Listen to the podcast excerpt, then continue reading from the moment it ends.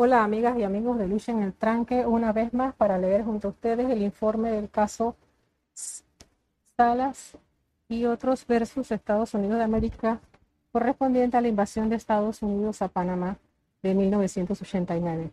Como siempre les invitamos a participar, usted puede tomar libremente los audios y procesarlos para mejorar tanto su calidad como su presentación. Hemos recibido en ese sentido valiosas sugerencias que agradecemos y como siempre volvemos a pedirle esto, que se pongan en contacto o que descarguen los audios para difundirlo entre sus amistades y familiares y si conoce a alguien que puede procesarlos y mejorar y optimizar eh, la información, también se lo agradecemos. Hoy va a estar leyendo para nosotros Natasha García y también el profesor Elías Andrés Cornejo. Con ustedes entonces lucha en el tranque correspondiente al 4 de octubre de 2021. 120. Por su parte, Physicians for Human Rights publicó su informe titulado Operation Just Cause, The Human Cost of Military Action in Panama. Entre sus conclusiones, esta organización también cuestionó la cifra oficial de los fallecidos y presentó una cifra de por lo menos 300 civiles fallecidos y 3.000 lesionados, Asimismo, destacó el anuncio oficial de 23 militares estadounidenses fallecidos. Consideró que los esfuerzos de socorro fueron inadecuados para atender las necesidades básicas de aquellos que perdieron su hogar y señaló que el uso a gran escala de armamento sofisticado por las tropas invasoras tenía como objetivo disuadir a los panameños de la resistencia al presentar una abrumadora superioridad del poder de fuego. 121.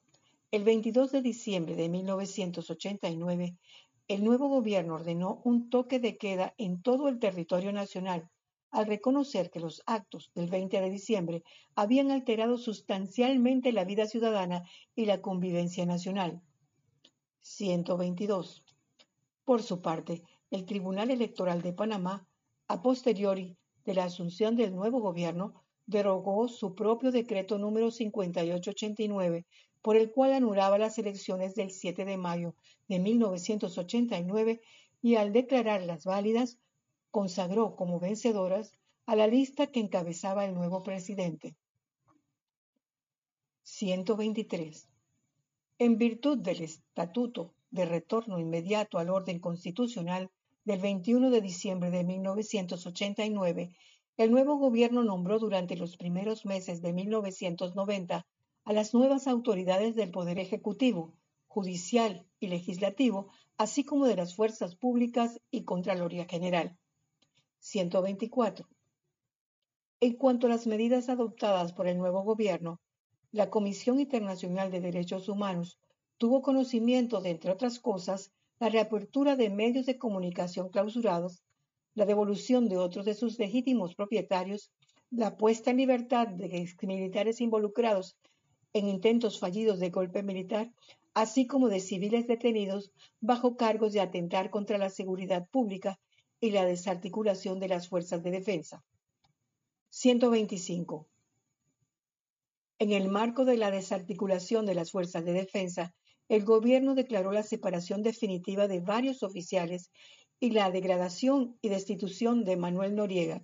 Igualmente derogó la suspensión de porte de armas permitiendo el uso de determinadas pistolas y escopetas y facultó a las autoridades y organismos superiores de ministerios, entidades autónomas, empresas estatales y demás entes públicos para destituir o declarar insubsistentes los nombramientos de servidores públicos que hayan pertenecido, participado o conformado grupos paramilitares de los llamados CODEPADI, batallones de la dignidad u otros similares, previamente instaurados por el general Noriega. Finalmente, el gobierno establecido organizó la fuerza pública en la Policía Nacional, el Servicio Aéreo Nacional y el Servicio Marítimo Nacional, con el objetivo de desaparecer los vestigios de militarismo, siguiendo la exigencia del pueblo panameño de no tener un ejército nacional. 126. En este contexto, el gobierno de Estados Unidos adoptó programas de asistencia al gobierno de Panamá.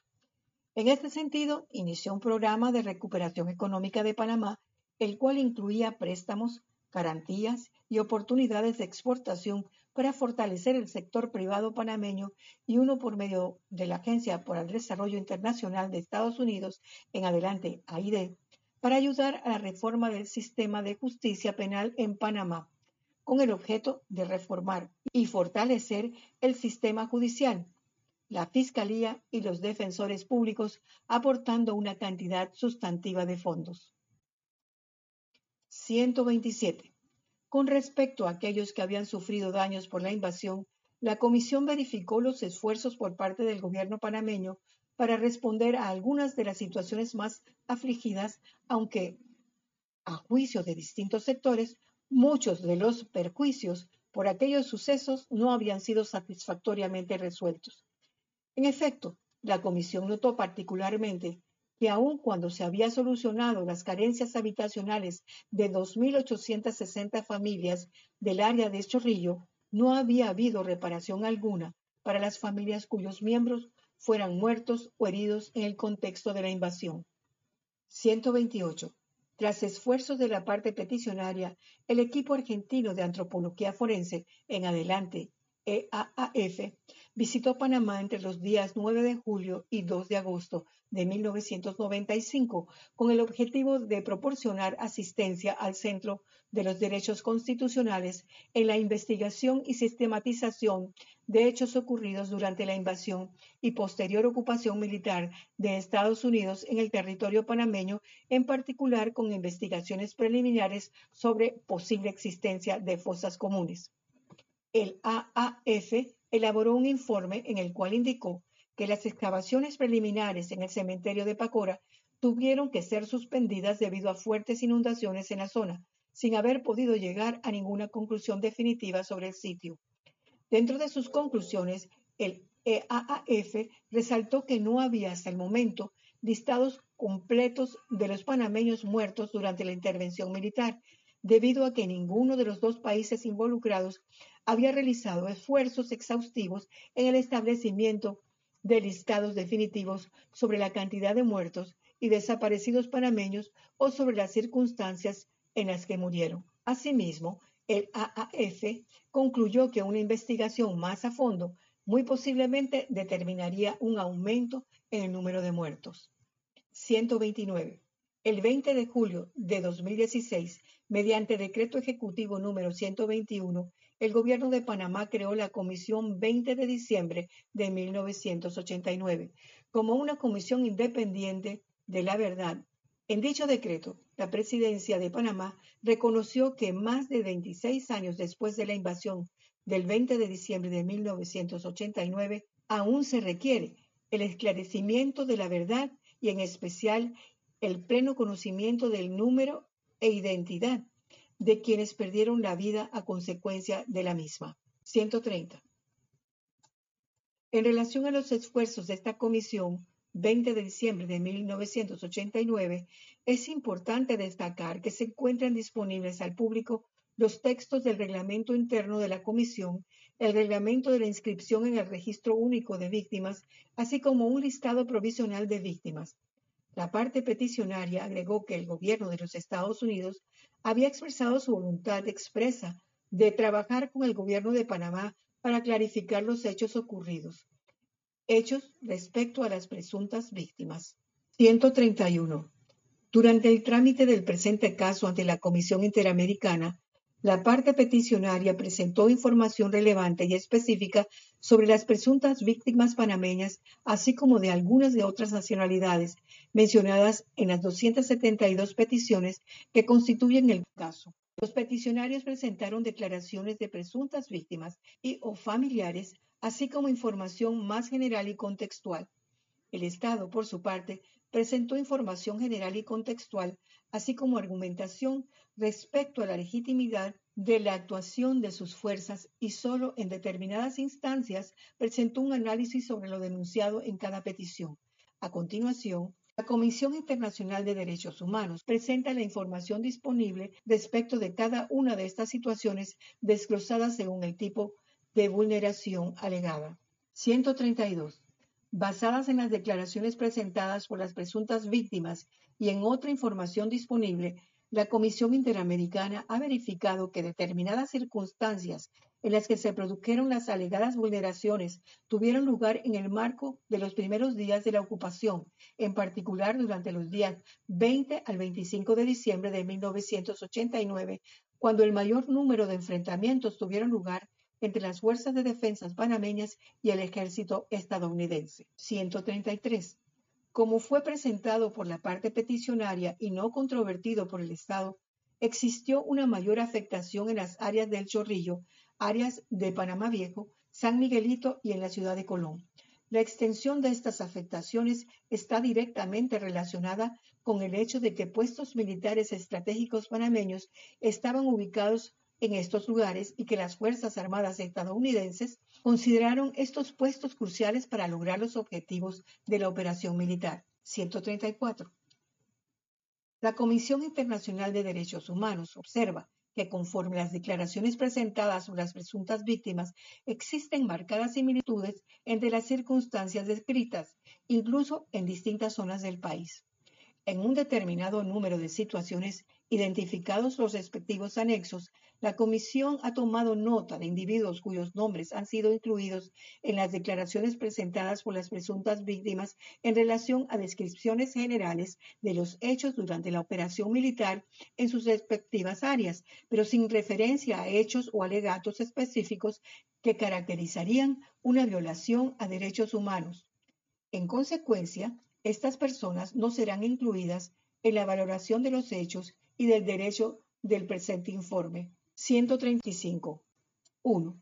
Personas que perdieron la vida. Como punto preliminar, resulta importante recordar que en el marco de su informe anual 1990-1991, la Comisión Internacional de Derechos Humanos resaltó la controversia existente entre Estados Unidos y la sociedad civil panameña sobre la cifra real de muertes civiles con motivo de la invasión de Panamá.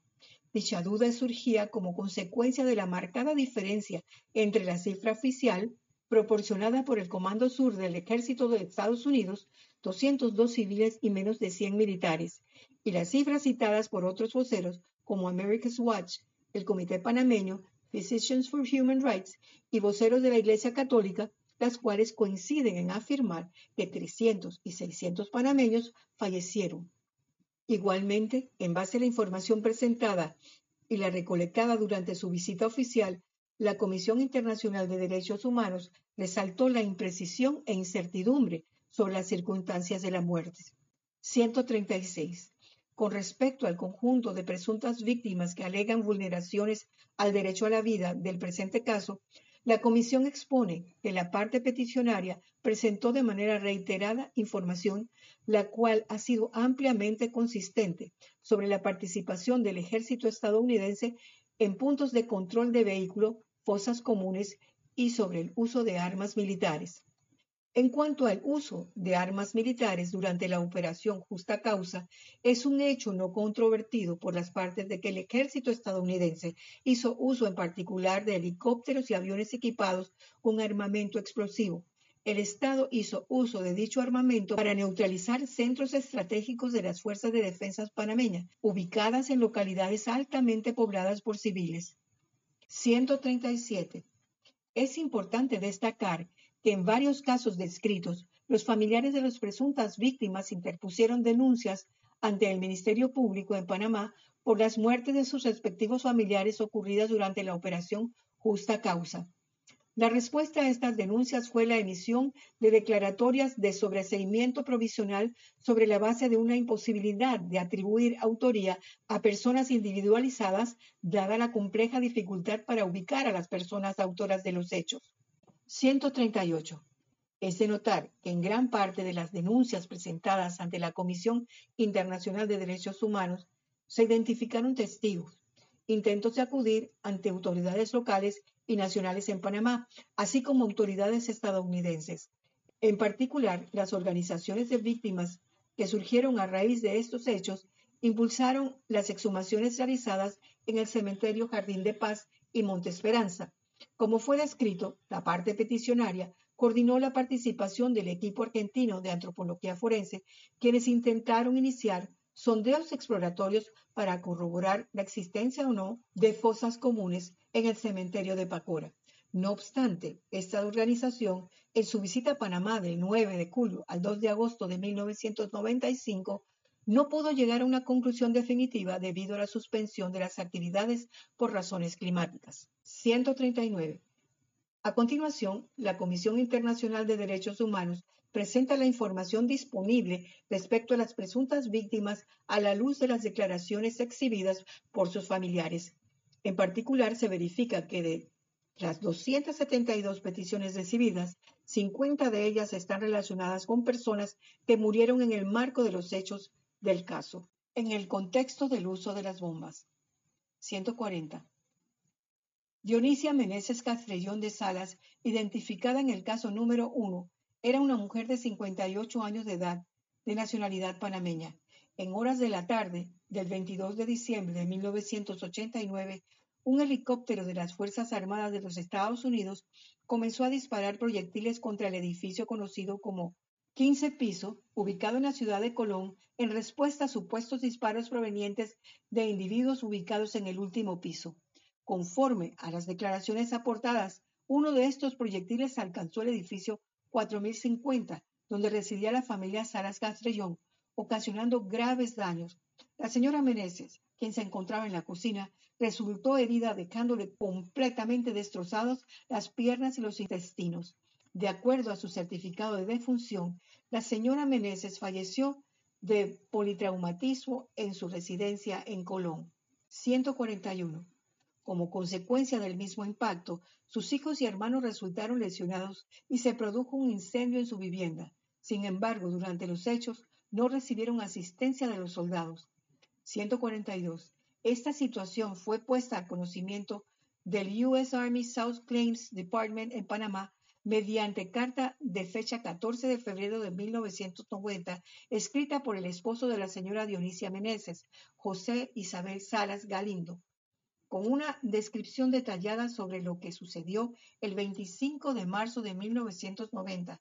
Dicha autoridad estadounidense reconoció estar consciente de los daños y especificó sobre la inexistencia de un programa para compensarle su pérdida.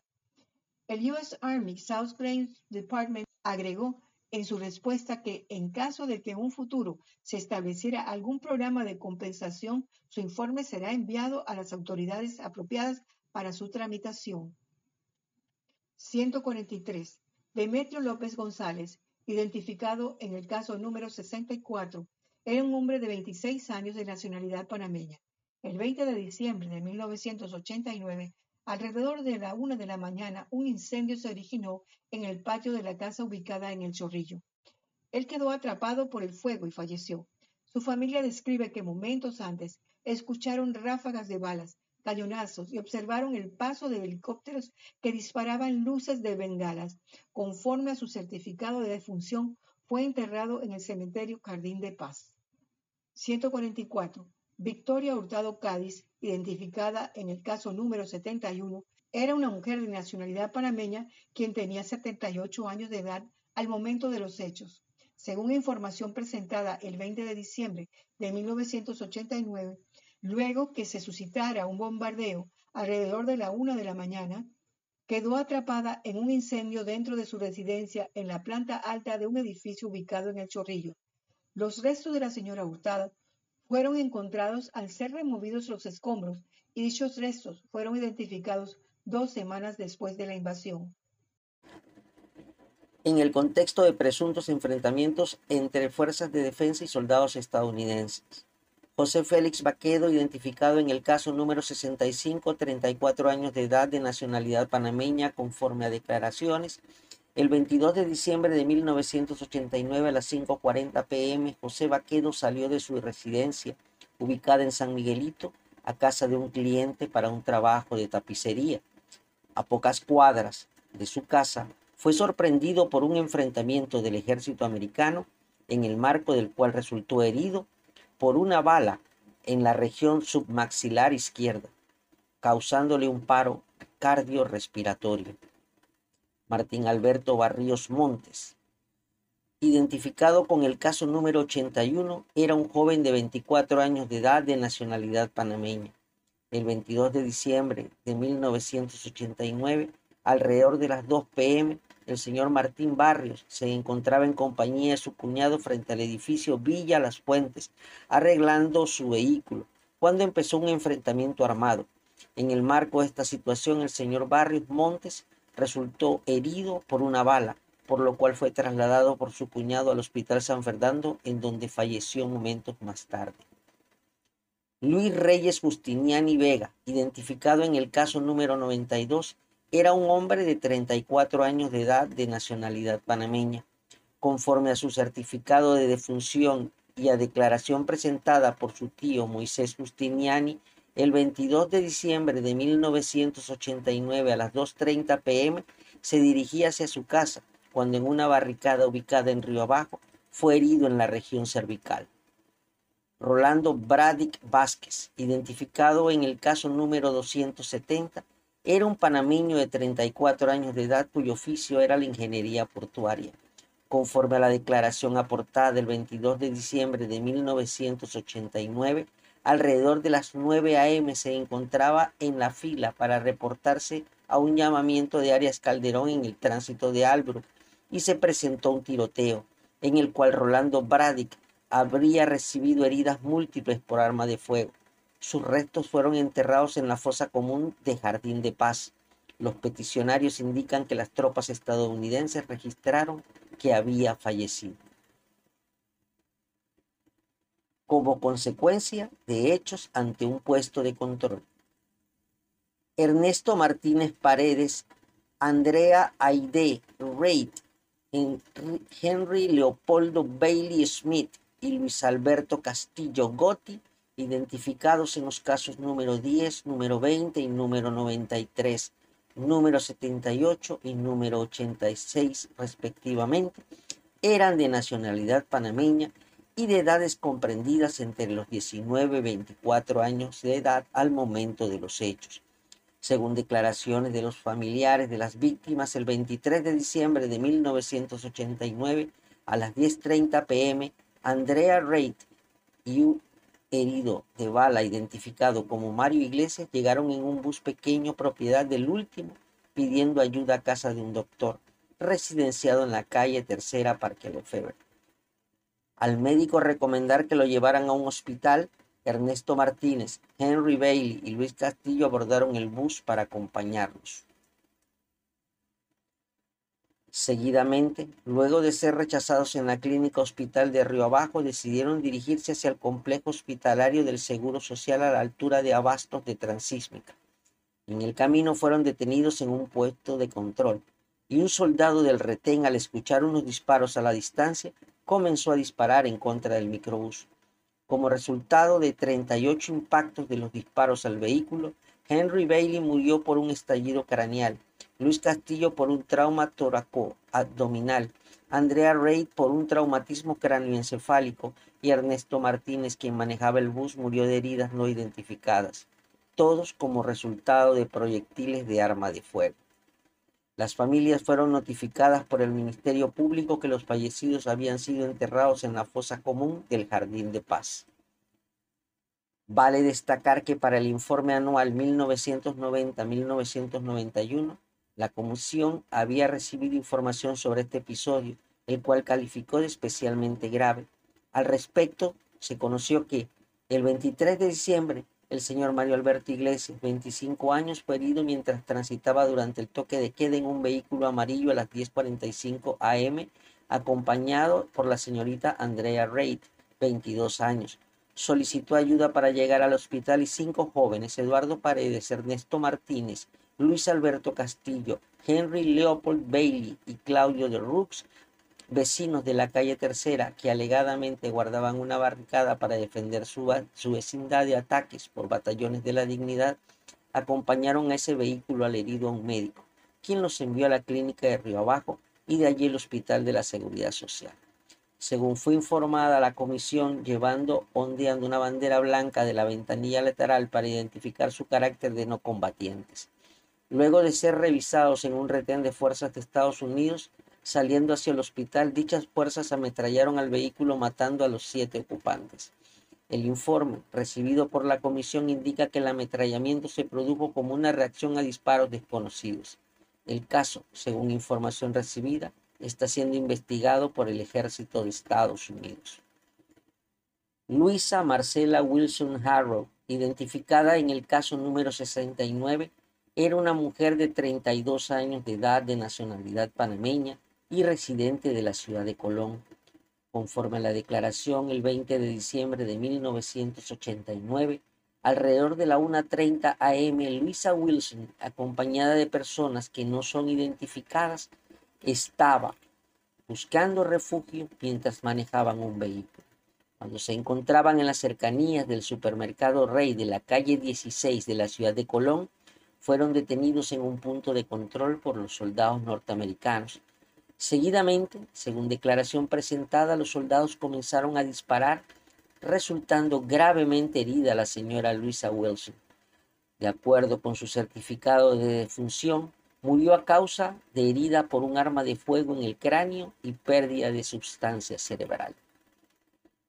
Alcides Guillermo Mena Sanjur, identificado en el caso número 75, era un hombre de 25 años de edad de nacionalidad panameña. Conforme al relato presentado el 25 de diciembre de 1989, alrededor de las 5.30 pm estaba manejando en su taxi a una pareja con un bebé. En el camino hacia una farmacia tuvo que detener el vehículo frente a un retén de control ubicado en la Justo Arosemena luego de lo cual, según información presentada, los soldados estadounidenses comenzaron a disparar hasta que la señora Efigenia Alicia Algaredona de Olivares sacó un pañal por la ventana. Como consecuencia de los disparos, el señor Alcides Mena y el pasajero, el señor Olivares, fallecieron, mientras que la mujer y el bebé no sufrieron ninguna herida. Según certificado de defunción presentado, el señor Mena murió debido a una herida por proyectil de arma de fuego penetrante al tórax. Reinaldo Aristides Medina Iglesias, identificado en el caso número 76, era un hombre de 31 años de edad, nacionalidad panameña. De acuerdo con el relato presentado el 20 de diciembre de 1989, viajaba en bus hacia La Chorrera cuando el vehículo fue objeto de disparos en Albro. Como resultado de este hecho, el señor Reinaldo Medina y otras personas fallecieron. De documentos presentados se verifica que fue enterrado en fosa común de Jardín de Paz, habiendo fallecido como consecuencia de una herida por proyectil de arma de fuego. En circunstancias similares a las descritas en el párrafo anterior se presenta el caso de Pablo Emilio Jaén Peralta, identificado en el caso número 100, quien era un hombre de 64 años de nacionalidad panameña. Conforme al expediente, el 20 de diciembre de 1989 también viajaba en bus en la ruta Ciudad de Panamá La Chorrera cuando el vehículo fue ametrallado por tropas estadounidenses en la zona de Albrook. Igualmente sus restos fueron encontrados en la fosa común de Jardín de Paz con una herida por proyectil de arma de fuego. José de los Santos Espinosa Rivera, identificados en el caso número 101, era un panameño de 30 años de edad que trabajaba como agente de tráfico internacional.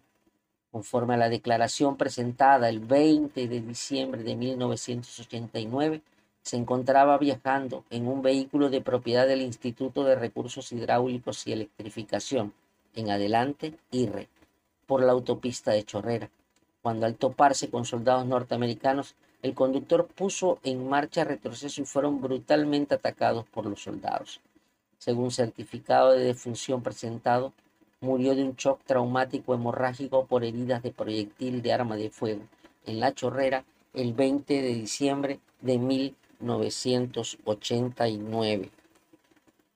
Alfredo Santamaría Rojas, Florentino Espinosa Rodríguez, Agripino Gallardo Cedeño, Eugenio Gutiérrez Araúz y Saba Espinosa Rodríguez identificados en los casos número 89, 112, 113, 114 y 219 respectivamente. Eran de nacionalidad panameña, de edades entre los 23 y 30 años. De acuerdo a la información aportada, Florentino Espinosa, Eugenio Gutiérrez y Sabe Espinosa eran militares no combatientes, mientras que Alfredo Santamaría y Agripino Gallardo eran albañiles de profesión.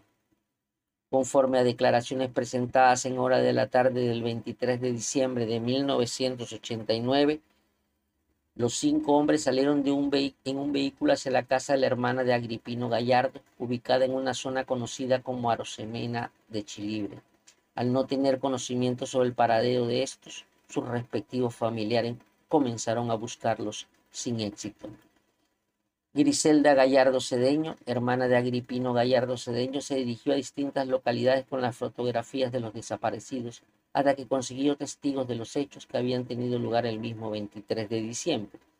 Conforme a lo descrito por los testigos, los soldados estadounidenses ordenaron a los cinco hombres bajarse del vehículo y acostarse en el suelo en un punto de control o retén a la altura de la represa Maden de la carretera transísmica en Chilibre. Estando en el suelo se habría escuchado una explosión y a raíz de esto un soldado estadounidense dio la orden de disparar en contra de los detenidos. Uno de ellos sobrevivió y el mismo soldado ordenó disparar nuevamente. Conforme al mismo relato, los cuerpos permanecieron en el lugar hasta el 25 de diciembre de 1989, cuando fueron trasladados al Hospital Cocosolo y enterrados en la fosa común de Monte Esperanza, en Colón. Con esta información, los familiares se dirigieron al Ministerio Público e interpusieron el 21 de febrero de 1990 denuncia ante la Fiscalía Tercera Superior del Primer Distrito Judicial. En el marco de las diligencias fiscales para encontrar los restos, el encargado de la funeraria, Theodore Olivier, indicó el lugar donde habían sido enterrados en días anteriores los restos de personas no reconocidas. Con base a esta información, el 23 de febrero de 1990, una exhumación fue efectuada en lugar señalado por el encargado en Monte Esperanza y los cuerpos de los cinco que hasta el momento estaban desaparecidos fueron encontrados junto con otros restos humanos. De los restos recuperados se concluyó las causas de muerte de cada uno. En este sentido, Agripino Gallardo Cedeño murió por destrucción de calota o bóveda craneana y huesos de la cara, más múltiples fracturas por heridas por arma de fuego. Florentino Espinosa Rodríguez por múltiples fracturas y heridas por arma de fuego. Eugenio Gutiérrez Araúz por destrucción de la calota y maxilar superior por heridas por arma de fuego. Saba Espinosa Rodríguez por destrucción de huesos de la cara y maxilar por heridas por armas de fuego. Y Alfredo Santamaría Rojas por destrucción de calota, hueso de la cara derecha, tórax por heridas por arma de fuego. En el marco de la denuncia e investigaciones, Griselda Gallardo denunció actos de intimidación en contra de los testigos por un señor identificado con el apellido milanés, quien también había expresado intenciones de hablar con ella. Vale destacar que, de información presentada en el expediente, un soldado identificado como el sargento Robert Bryant estuvo sometido a juicio ante una corte marcial en Estados Unidos por homicidio sin premeditación durante la invasión militar en Panamá. De este juicio surgieron versiones según las cuales uno de los viajeros tenía una granada y la había utilizado en contra de los soldados estadounidenses, por lo cual el sargento, nacido en Colón, con nacionalidad estadounidense, declaraba que el uso de su arma había sido justificado. Por su parte, el Estado presentó información que la Comisión considera trata sobre el presente caso. Al respecto informó que inconforme el informe investigativo elaborado por el Comando de Investigaciones Criminales del Ejército de Estados Unidos, este había sido un incidente en el cual un soldado le disparó y dio la muerte a un panameño. Recontó que cinco panameños en un vehículo fueron ordenados a detenerse en un puesto de control, luego de lo cual, durante una inspección de rutina, fue detonada una granada escondida en el vehículo.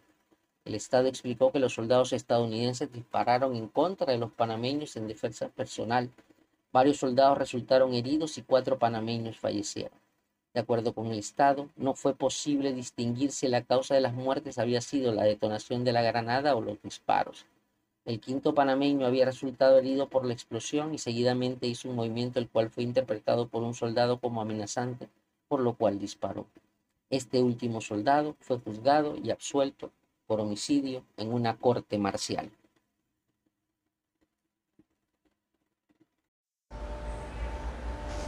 Nuestro sincero agradecimiento a los lectores de esta ocasión.